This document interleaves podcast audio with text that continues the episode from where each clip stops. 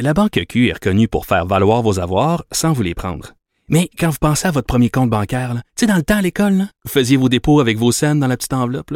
Hmm, C'était bien beau. Mais avec le temps, ce vieux compte-là vous a coûté des milliers de dollars en frais, puis vous ne faites pas une scène d'intérêt. Avec la Banque Q, vous obtenez des intérêts élevés et aucun frais sur vos services bancaires courants.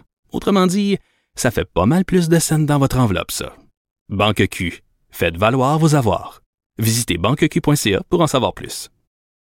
Salut tout le monde, bon vendredi, semaine 1 de la crise de la, de la COVID-19. Vous dire que j'ai hâte que la fin de semaine arrive serait un euphémisme. On va aller, bien entendu, écouter la conférence de presse de François Legault et de son équipe. Mais avant, on va faire un petit retour sur l'entrevue d'hier à propos des familles d'accueil. Une entrevue que j'ai faite avec Jade Bourdage, qui est chercheur à l'UCAM. Famille d'accueil de la DPJ qui s'inquiétait que les visites dans les familles biologiques soient maintenues. On sait, là, il y a eu un petit peu de virement de la part du gouvernement. Au départ, on avait annulé ces visites-là au grand soulagement des familles d'accueil. Par la suite, on avait fait volte-face pour maintenir la raison qui avait été évoquée à ce moment-là.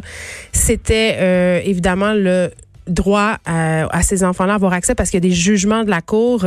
La ministre euh, Danielle Mécan s'en est mêlée et suspend ses ordres de la Cour en ce moment. Ce qu'on privilégie, ce sont d'autres formes de contacts, donc des contacts virtuel, euh, c'est quand même un grand soulagement parce qu'il faut se le rappeler, pour certaines familles d'accueil, on n'a pas un enfant, on en a plusieurs. Donc vraiment, cette nouvelle-là est accueillie avec un grand soulagement ce matin.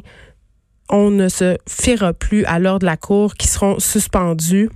On va avoir des contacts désormais par FaceTime, comme tout le monde. C'est ce qu'on fait euh, moi-même euh, hier. Euh, j'ai fait un 5 à 7 avec des amis via FaceTime. Donc, c'est un peu, ça sera notre nouveau modus operandi désormais.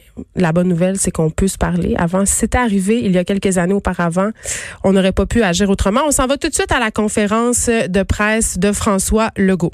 Alors, comme d'habitude, euh, le premier ministre François Legault qui a commencé par faire un bilan, 139 euh, personnes infectées, donc 18 de plus qu'hier. 10 personnes sont actuellement hospitalisées. On en est toujours heureusement à un seul décès.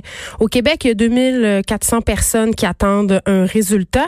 Par ailleurs, euh, tantôt, on va parler à Alice Jeté. Vous l'avez entendu hier avec Sophie Durocher. Elle nous a raconté qu'elle s'est présentée dans une clinique pour se faire Alors, elle a eu son résultat. On lui parlera un peu plus tard. Parlons de résultats.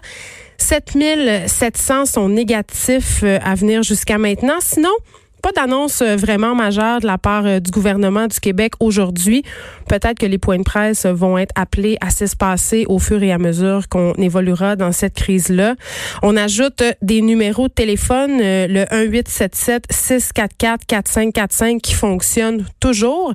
Par contre, la nouveauté, c'est qu'on peut ajouter son code régional devant le numéro. C'est-à-dire, si vous êtes dans le 514, vous pourrez désormais appeler au 514-644-4545. Même chose si vous êtes dans la région de Québec, donc dans le 418, vous allez pouvoir faire 418 suivi du 644-4545. Donc, le premier ministre aussi qui a tenu à nous rappeler que la situation au niveau du système de santé est toujours sous contrôle. On sait que c'est ce qui inquiète la population. On a assez d'équipements à court terme. Euh, quand même, on précise qu'on travaille sur des scénarios plus pessimistes. C'est normal au cas où. On travaille notamment avec des entreprises qui pourraient être amenées à fabriquer des choses comme des respirateurs, des masques. Et on a tenu aussi à spécifier que les mesures qui sont mises en place jusqu'à présent donnent des résultats. Ça réduit la contagion et c'est ça qu'on veut. Et euh, on le sait, là, depuis quelques jours, euh, ce qui est souligné à l'attention de tous, c'est qu'il y a des personnes peut-être plus âgées qui continuent à sortir, qui font fi un petit peu des règles de confinement. J'ai vu des personnes faire la file dans des dépanneurs pour acheter des billets de loto. Par ailleurs, euh, le premier ministre a annoncé qu'au niveau de l'Auto-Québec, on allait prendre des mesures à cet effet-là. Si le premier ministre a interpellé les influenceurs et les personnes euh, qui aiment les jeunes plus récemment cette semaine, là, il interpelle des personnalités aimées par les personnes euh, plus âgées. Dominique Michel, Bernard de Rome, qui enregistreront des messages qui visent la population plus âgée, justement, pour les sensibiliser à respecter les mesures de confinement, leur expliquer aussi l'importance de les respecter.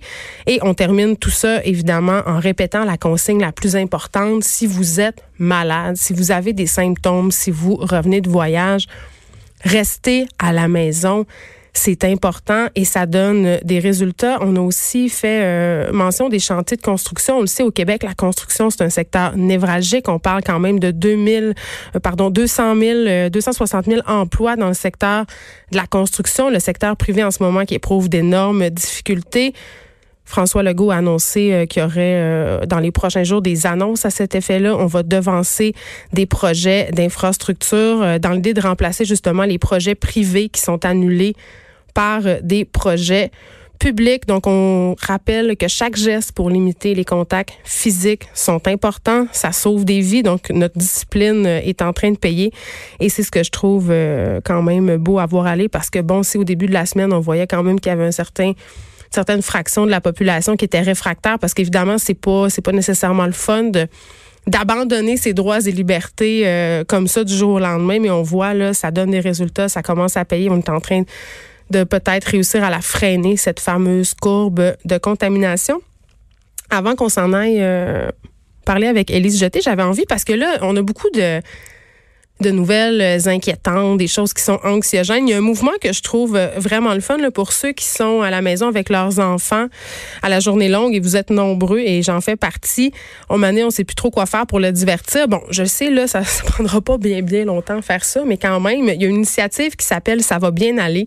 C'est une nouvelle tendance euh, qui se répand sur Internet, sur les médias sociaux, Facebook, Instagram.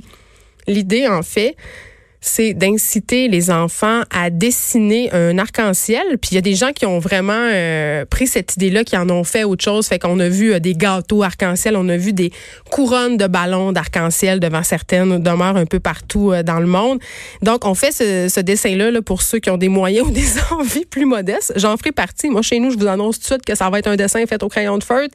On fait son arc-en-ciel on indique le hashtag ça va bien aller et l'idée c'est de coller ce dessin là dans nos fenêtres en signe de solidarité. Évidemment, il faut pas oublier de prendre un cliché pour euh, pour notre Instagram. Mais c'est ça, tu sais, en cette période difficile, je trouve que ça fait du bien de voir tous ces dessins d'enfants-là collés aux fenêtres. Et c'est aussi une façon, euh, cette initiative-là, de ça va bien aller, oui, de redonner un peu d'espoir, euh, mais de remercier aussi le personnel soignant qui travaille d'arrache-pied jour et nuit pour sauver des gens et faire des tests. Les effrontés.